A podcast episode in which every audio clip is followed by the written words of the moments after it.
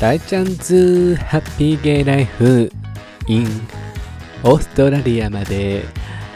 4ヶ月ほどとなりましたが皆様お元気マルコでございますでしょうか？皆様おはようございます。こんにちは。こんばんマンゴーセニョリータ私銀河一生めかしいゲイでやらせてもろっております。大ちゃんでございます。ポンポンポンということで皆様久方ぶりでございます。お元気でございましたでしょうか。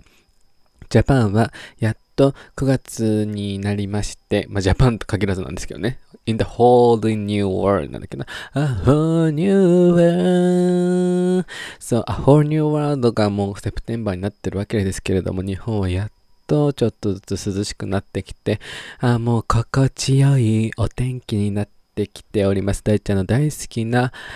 Earth が来ておりますけれども、皆様、この前ね、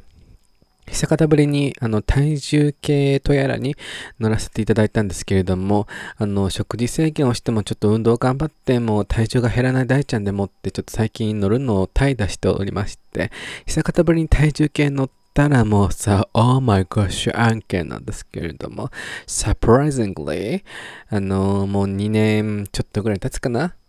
?2 年半ぐらいかな？あの、オーストラリアから日本に一回戻ってきてね、経つんですけれども、まあ、その、戻ってきた時の体重よりも、あの、プラス、10キロ？うん。10キロ増えてて、あの、さすがに、危機を感じた。うん。もう怖いと思った。もうこれは恐ろしすぎると思った大ちゃん。もう、オーマイゴッシュ案件でございまして、皆さん、本当にもう、さすがにやばいと思った。今人生最大体重でございまして、大ちゃん。この2年半で超えた超えた。でも私さ、中学校、高校まですごく顔も太ってた人なんですけど、で高校でバドミントン部入って一気に痩せて、痩せたんですけど、でそっからなぜか顔太りがしなくなりまして、私。まあ、多少なりとぽっちゃりはしてるんだろうけど、今も。顔太りが目立ってしなくなってしまいまして、そうなのよ。黒柳徹子でございます。そうなのよ。で、気汗もめちゃくちゃするタイプなの、私。だからね、もう、油断体型。うん、もうこれは油断体型ですよ。油断放慢体型という感じでも、オーマイご主案件でございまして、まあ、まあいいんですけれども、うんうんうん。よくねえわ。よくねえわ。さすがに、もう危機を感じたもんで、あの、もうすぐ、アマゾンで、リングフィットをポチって、もう家に届いた。まだやってないけど、なんか最近ちょっと元気出なくて、元気ない、もう元気だけが取り柄の大ちゃんなのに最近元気がないのよ大ちゃん。あるんだけどね。あの、テスト勉強もそう集中しなきゃいけないし、ちょっとお仕事でちょっと最近モチベーションが上がらなくてですね。まあ、辞める、もうすぐ辞めるから、あの、やる気スイッチがもうだんだんオフになってきちゃってるのかなともあるんだろうけど、ちょっといろいろありました、お仕事でも。そう、大ちゃんも人間だからさ、ああ、もやもやするなっていうこともたくさんありまして、それちょっとやる気スイッチも起きず、うん、皆様からムーンコズミックパワーをもらおうと思います。ムーンコズミックパワー、メイクアップドゥルルルルルルルルルルルルルルルルルルセラムはい、ということで、そうなんですね。今日もやる気出なくてお仕事って、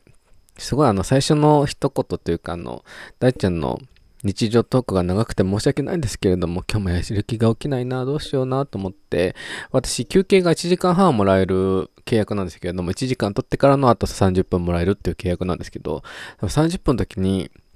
モンスターを飲んだのよ。モンスターってすっごい効くってことを、ここ1、2ヶ月ですごい気づいて、あの、オーストラリアにもモンスターあるんですけど、もちろんモンスターって世界共通だと思うんです。モンスター、オーストラリアに飲んだ時、多分、オーストラリアのモンスターの方が大きくて安いんですよね。そう。日本のモンスターちっちゃと思ったんですけど、高くて210円とかかな。自動販売機で今日210円で買ったんですけど、そう、モンスターがめちゃくちゃ効くのよ。でもそれに全然オーストラリア行った時は感じてなくて、そう、私ほぼほぼ仕事してたから、週5でね。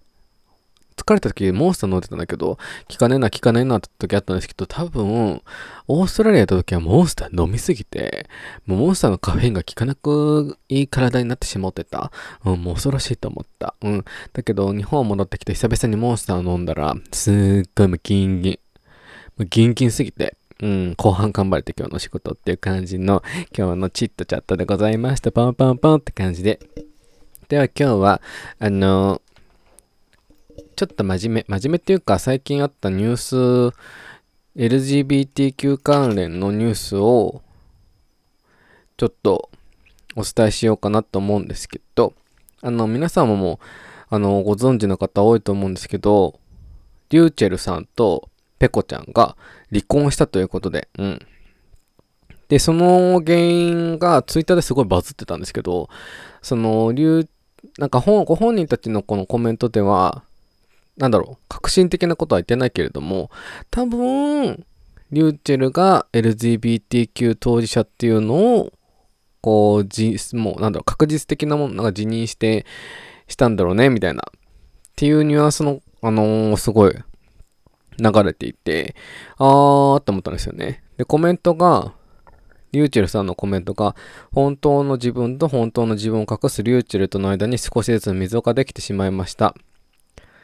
父親であることは心の底から誇りに思えるのに、自分で自分を縛り付けてしまったせいで、夫であることには辛さを感じてしまうようになりました。と告白。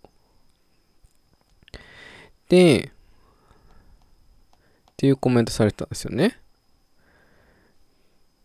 で、そんな中、で、ペコちゃんのコメントがあるんですけど、まあ、そのペコちゃんのコメントが多分もうそうだろうなっていう LGBTQ 関連なんだろうなっていうコメントだったんですよね。あそこも、あの、なんだっけ？ちょっと待ってね。えーと、あ、コメント全文。えーと、てってってってって。てってってってって。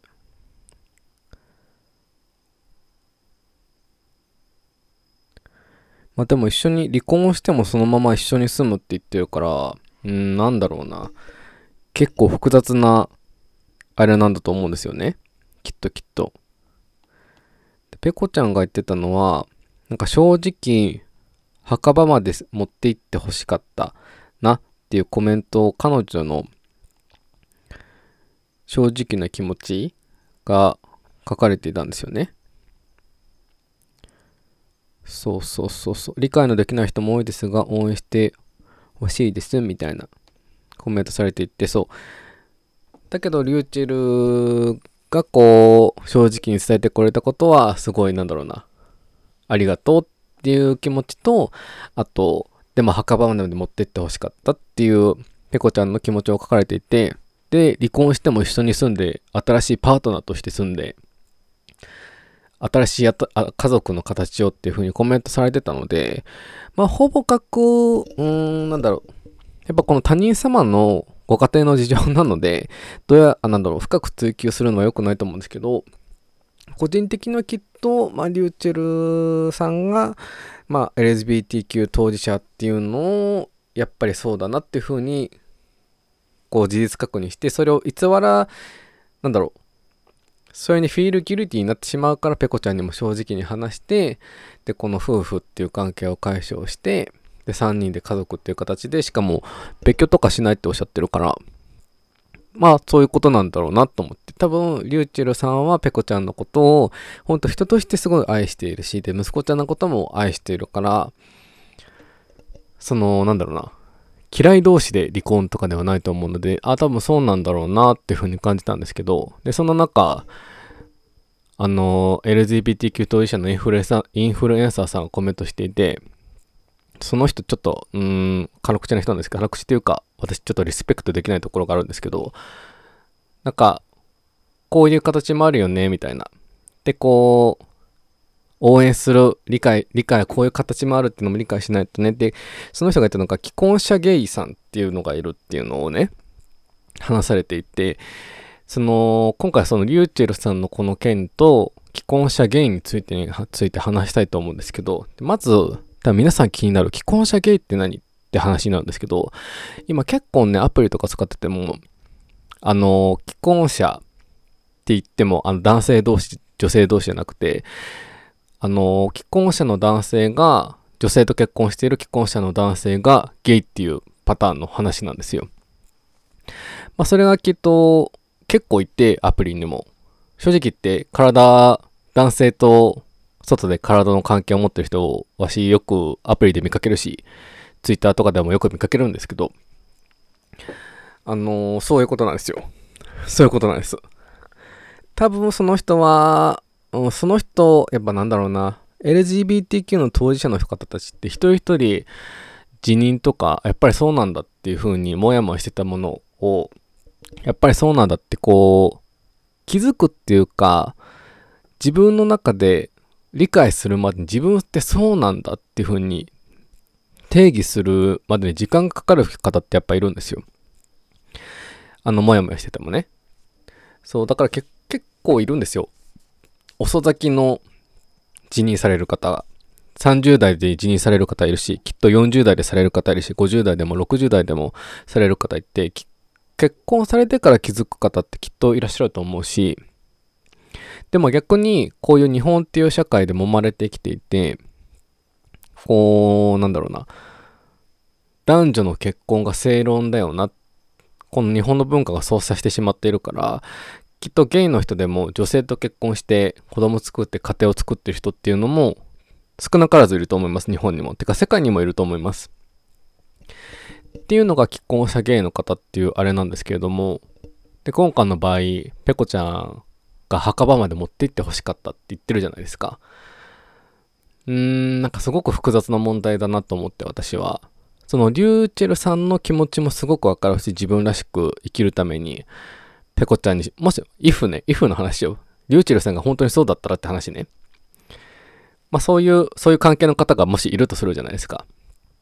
で、女性の方が墓場まで持ってってほしかったっていう気持ちも、私はすごく、もし女性の立場だったら、すごく同じことを思うんですよ、きっと。え、なんで今更、お互い愛し合って結婚しようって決めて、子供も作って家庭をこれから築いていこうってなった時に、なんかその、私は実はゲイでした。とか、バイセクシャルでした。って打ち明けられた、その、ストレート側の人は、何とも言えない気持ちになると思うんですよね、私は。私が、その人の立場だったら同じことを思うんですよ。墓場まで持ってってほしかったなーって正直、ここまでの形を作ったなら。うん。でもそのリューチェルさんが正直に行きたいから、こう、カミングアウトしたというか、まあ、そのリューチェルさん的な人がいたとして、カミングアウトしたってなったら、まあ、自分らしく生きるためにそのカミングアウトしたっていうのはすごく、うん、自分が自分らしく生きるために素晴らしいことだと思うんだけど、一回でも決断をしてるわけじゃないですか。まあ、自分がそうかもしれないけど、家庭も、家庭を持ちたいって思ったからこそ、その自分のこのコアな、自分当事者なのかもなっていうのをちょっと隠して家族を持ちたい女性、家族を持つためには女性と結婚して子供を作るっていう道を選んだのはその人だと思うんですよ。既婚者ゲイの方たちのね。それを改めて自分が結婚生活進んだりとか、年を重ねた時にやっぱりそうなんだって気づいて、相手のパートナーに自分そうなんだよね。離婚してください。自分らしく生きたい。でも一緒には住みたい。子供とも一緒にいたい。って言われたら、なんとも言えないですよね。うん。なんで今言うのかなーって私は正直思ってしまうから、なんかこの件に関してはすごく複雑すぎるなと思って、なんか応援、リューチェルさんのことをすごくバックアップする、応援するっていうインフルエンサーさんもすごく多かったと思うんですよ。見ていてね。うん。なんだ、否定はしないんですけど、なんでとか思わないけど、なんだろう。自分の人生で他人を巻き込んで決断したことが一個あったとして、建前としてね。で、後で自分を、いくら言い分、自分のこのコアな部分を隠したとて、一度、た、なんだろう、決心をしたとするじゃないですか。他人を巻き込んで自分の人生を。結婚ってそういうことだと私は思うんですよね。他人を巻き込んで自分の人生を巻き込むみたいな。うん。他人を巻き込んでるわけじゃないですか。でもちろん、パートナーも自分のことを巻き込んでその人の人生に取り組んでる。だから、本当丸いサークルがちょうど重なったとところだと思うんですよね。それが結婚だと思うので、なんかその決心をやっぱ離れる。で、この丸いサークルが重なったこの中心の部分が離れるってなった時に、それって私はけじめとして、他人を巻き込んだけじめとして、ちょっと違うかなって正直思ったんですよね。うん、申し訳ないですけど、ちょっとリューチェルさんのその決断には、うん、がっかりではないけど、あーって思ってしまった自分がいて、正直ね。当事者、私は当事者だから、その、そのリューチェルさんが自分を隠して生きていくことに辛いっていうのも気持ちもわかるんですけど、でも一回その人と結婚して、他人の人生を巻き込んで、やっぱり自分らしく生きたいです。だけど、あなたのことも人間として好き。子供のことも一緒にいたい。一緒に見守っていきたい。一緒に住みたい。なったら、ちょっと自分本位ですよね。それってすごく悪い自分軸だなと思って私は。なんか複雑だなと思って、うん。っていう今回の既婚者ゲイさんがね、多分ね、結構ではないけど、結構見るね、私アプリでも。うん。結構体目的で探してる人は多いけど、うん。あ、うん。何がしたいんでしょうか？って思っちゃうんですよね。うん。まあ、その人が生きてきた環境にもいるから、何も言えないんですけど、うーん。私はこの、なんだろう。なんだろうな、すごい厳しい言葉になってしまうかもしれないですけど、この、その人の生きてきた環境とか宗教とか、まあ日本は宗教あんまりないかもしれない宗教とか、ご家庭の事情とかもあるので、カミングアウトするしないっていうのはいろいろあると思うんですけど、やっぱりそれなりにカミングアウトして、自分当事者ですって生きて、こう今生きてる人たちって、一回その、すっごい大きい壁をめちゃくちゃ乗り越えてるんですよ。それをやっぱり乗り越えるっていうのをやっぱり無理だってなって女性と結婚されてる方もいるだろうし既婚者ゲイさんの中でね。で子供を育んで生まれて。だけど私は男性との恋愛も好き。本当は男性との恋愛が好き。外でセックスしてくる。奥さんとはセックスレスでも子供のことは見守っていきたい。っていうあれになってしまうと思うんですよね。うん。その大きい自分が当事者だっていう一回乗り越えるのってすごく体力もいるし精神力もすごく使うのでだけどその先に見えるのは自分らしく生きれる人生っていうのが待ってるのでその乗り越えた先に家族に受け入れられなかったとかあったとしても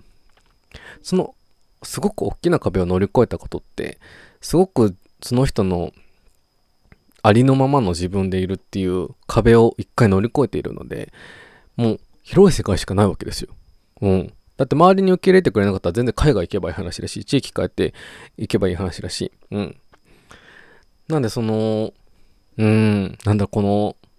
既婚者ゲイ問題っていうんですか？っていうのを、この、リューチェルさんとペコさんの件で、あ、その、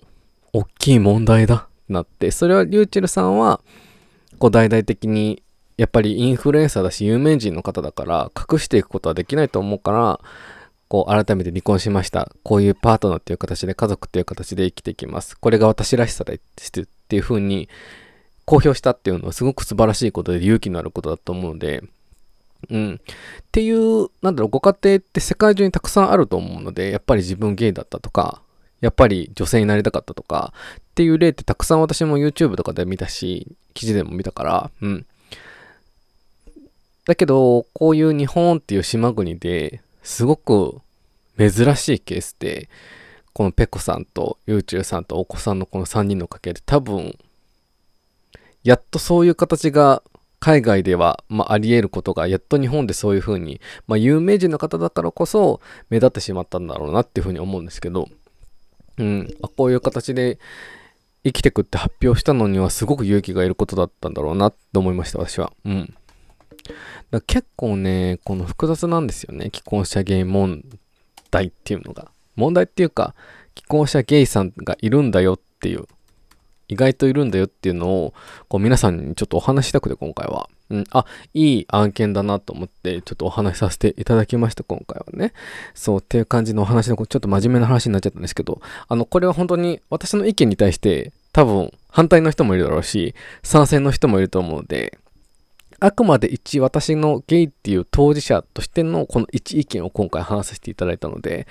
全然あの反対の人もいるだろうし、賛成も人も、私と同意見っていう方もいらっしゃると思うんで、それは全然もう私は全然汲み取りますので、なので正直に今回は話させていただきますっていう感じで、今回のメインテーマは終わらせていただこうと思います。皆様よろしくお願いいたしますねって感じで、てな感じで、うん、9月になりまして皆さん、9月の最終週に大ちゃんはテストを受けます。英語のもう、毎日頑張って勉強してるんだが、うん、疲れている日はちょっとね、頭が働くて、もうモンスターを多分家に常備しないとあかん。でもモンスターを乗りなくってたら、より体重が増える。オーマイゴーシ案件ということで皆様、本当に季節の変わり目でございます。皆様、体調にお気をつけなすって。てな感じで今回はここら辺で終わらせていただこうと思います。皆様、大ちゃんの SNS のフォローよろしくお願いいたします。あの、E メールプラスダイレクトメール質問と、ございましたら、感想等ございましたら送っていただけますと、大ちゃん、ウレピーマンでございます。皆さん。で、プラス YouTube チャンネルの方も、あのテスト終わったら本格的にやっていこうと思いますので、よろしくお願いいたします。銀河一のまめかしいゲイ大ちゃんでやらせていただいておりますので、皆様、サブスクライブよろしくお願いしますって感じで、今回はここら辺で終わらせていただこうと思います。イェイイェイワーワー。ではでは皆さん、あげな、ぶち上げな、一週間はお過ごしくださいませ。バイバイキーン